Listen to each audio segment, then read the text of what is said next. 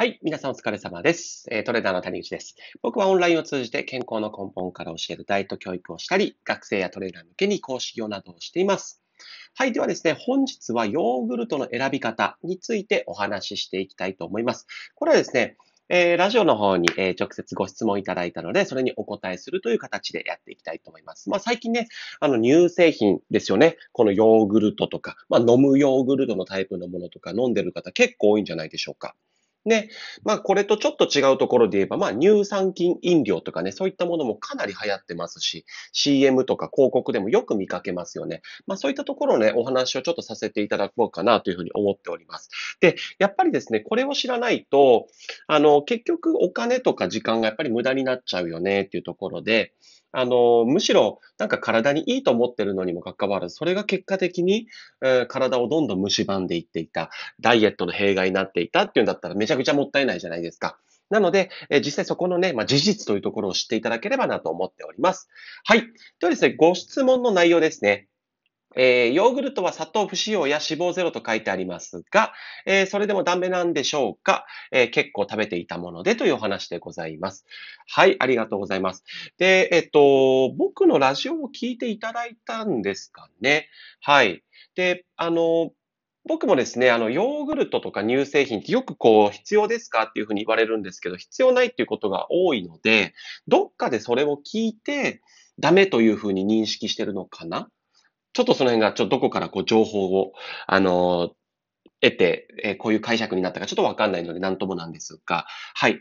で、まあ、結論から先に言ってしまうと、えっと、この乳脂肪、あとは、まあ、お砂糖ですよね。砂糖不使用、乳脂肪ゼロ。で、あればですね、はい、全然食べても大丈夫です。むしろ何個でも食って大丈夫です。はい。で、そもそも、まあ、ヨーグルト、えー、がですね、なんでまあダイエットとか健康に必要ないかというお話をじゃしていきますね。はい。まあ、とりあえず、あの、食べていいですよ。これご質問いただいた、えー、内容としては、全然それだったら食べていいよって話です。でもまあ、そもそも論、あの、僕はあんまりダメな食べ物とかないと思うので、僕は、えー、なんでしょうね。ダメっていう意味じゃなくて、別に必要ないよというふうに、あの、受け取っていただけるとありがたいです。必要ないだけです。はい。はい。ということで、じゃあまあなぜ必要ないかっていうところをお話ししていきます。ここからですね。はい。まずですね、乳製品という分類、ヨーグルトとかチーズとか、まあ乳酸菌飲料もここに入るか入らないかって感じですね。いわゆるヤクルトとかですよね。ああいったもの。まあ菌がいっぱい入ってる系ですよね。はい。で、そもそも乳製品って、えー、やっぱりこう脂肪が多いんですよ。乳脂肪。要は脂質、油。が多いですね。で、乳脂肪っていうぐらいなんで、これどういった脂肪かっていうところがポイントになってくるんですけれども、いわゆる動物性の脂肪なんですね。で、動物性の脂肪は少なからず体には必要なんですけれども、普段普通にご飯食べてればですよ、あの、やっぱり取りすぎになっちゃうんですよね。乳製品を取っちゃうと。で、この乳脂肪っていったものを取りすぎるとどうなるかっていうと、すごくシンプルに、あの、太ります。脂肪として蓄積されやすい脂肪なんです。この乳脂肪っていうのが。だから、やっぱりね、普段から牛乳とかチーズとかヨーグルトとか、あの、バコスカ食べてると、やっぱり体脂肪って増えやすいんですよ。そう。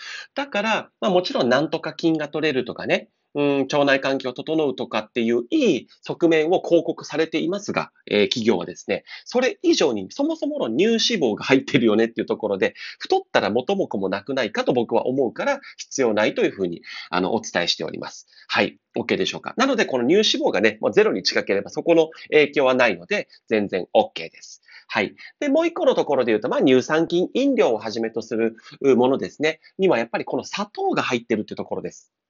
もちろんヨーグルトも入ってるものは入ってますね。はい。牛乳も、えー、砂糖ではないんですけれども、乳糖って言って、まあ、動物系の糖質が入っています。で、まあ、この乳糖はまだいいんですが、このお砂糖ですね。お砂糖に関しては、人ってですね、めちゃくちゃやっぱこれもね、あの、太りやすい食品になってくるんですよ。で、お砂糖はですね、あの、ご飯と同じ量を取った時に3倍太りやすいです。3倍、えー、中性脂肪、要は脂肪になりやすいという特徴があります。もうこれは決まりきってるもんです。だから、お菓子とかってやっぱ太るんですよ。まあ、あの、少量全然食べる分にはいいんですけどね。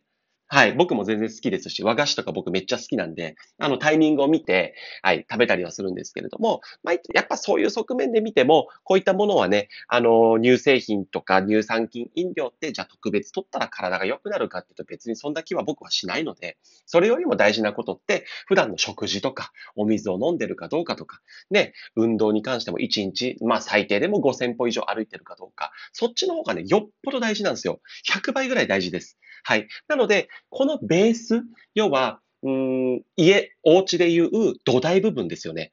が固まってないにもかかわらず、こういった、うん、なんだろうな、乳酸菌を取ってみるとか、腸活をしてみるとか、サプリを取ってもなんかこう効果は微妙なのかなと。むしろなんかそれが太るきっかけ、健康を害するきっかけになるんじゃないかなと思ってるので、まあ必要ないから、まずはそういう当たり前のことをベースとしてちゃんとやっていっていただければ僕はいいかなというふうに思います。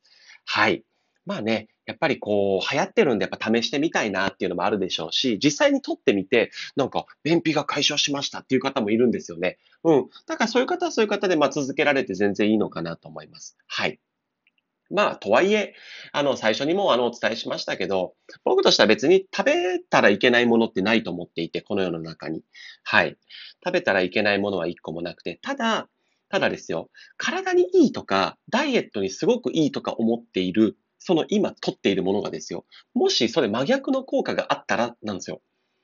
だから、あの、別に取らなくていいんじゃないって僕は思うだけです。はい。まあ結局、あの、こういったもの取るのって結構手間じゃないですかなんか定期的に、なんでしょうね。なんか定期便とかにしてお金払うのもそうですし、うん。なんならこういったものが入ったせいでカロリーとオーバーとかしちゃってね、ダイエットの弊害になるのもちょっと微妙かなと思うので、食べれるものが少ない方がいいですよね、選択肢が。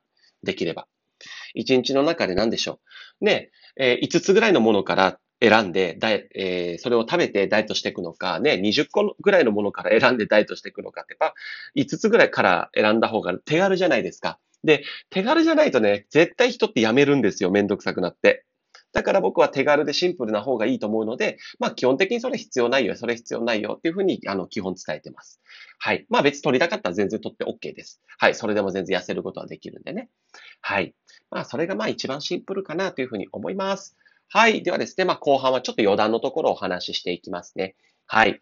あのー、まあね、えー、日々ですね、まあこういうダイエットの発信したり、健康の発信して、したりしてですね、まあ、えー、お客様をはじめ、まあ、一般の方をはじめですね、まあ、プロのトレーナーなんかともね、えー、いろいろご相談いただいたりするんですけれども、その時に僕出てくるワードとして、これダメですかっていうお話をよく聞くんですよね。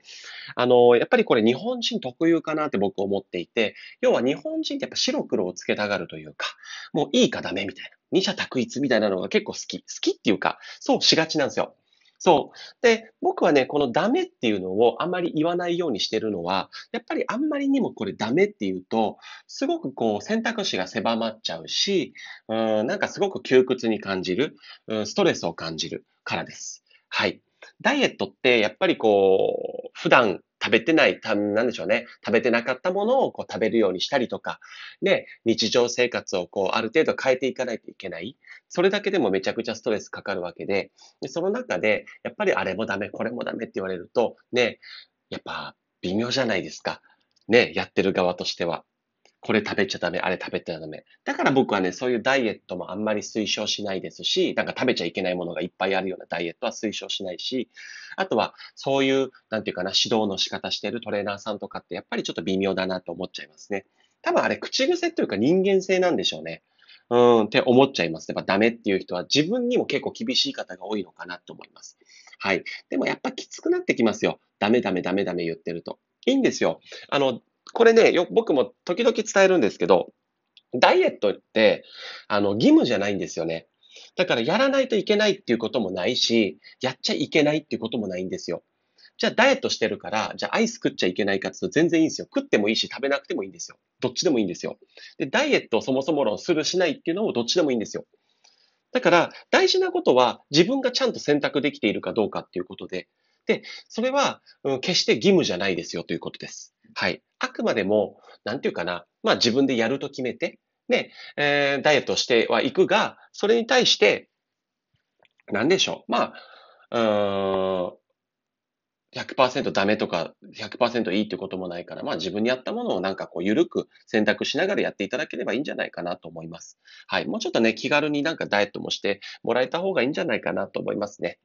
結構皆さんね、自分に厳しめにやってるんでね、はい。窮屈になっちゃいますよ。やっぱ続かないですからね、楽しいことって。もう人ってすごくシンプルで、やっぱ楽しいことは何しなくても続きますからね。うん。なんかこう、ダイエットうまくいってる人の傾向って、やっぱダイエット楽しんでるんですよね。だからそういう人って結果、まあもちろん結果に多少は振り回されるんだけれども、あれ今日体重減ってないとかね、なんで今日体重減ってんだとかね、なんかちょっと振り回されるは振り回されるが、どっちかっていうとやっぱりやってる日々に楽しさを覚えてますよね。うん。なんかこれ僕何にしてもすごく大事かなと思います。子供の教育でもすごく大事だと思います。子供でも勉強とか部活伸びる子って、なんかこう、そのやってることに対して楽しさを覚えてるんですよ。だから、親が例えばやらされ、やらせたりとかすると嫌いになって、やることが嫌になるから、やらなくなってしまう。これは大人でいうダイエットも同じかなっていうふうに思っております。はい。ですので、最後にですね、ダイエットは義務ではありません。やってもいいし、やらなくてもいいです。ただね、やると決めたらやるんですが、はい。その中で食べちゃいけないものなんてないし、これ食ったらじゃあ最高かっていうものもないです。はい。その上で、なんかゆるさを持ちながらね、このラジオも聞いてちょっとずつ勉強して、まあこれ取っといた方がいいよね、ぐらいの感覚で、あの、ダイエット進めていけば、あの、おのずと成功するんじゃないかなというふうに思っております。はい、ということでこれで終わりで、最後までご清聴ありがとうございました。失礼いたします。バイバイ。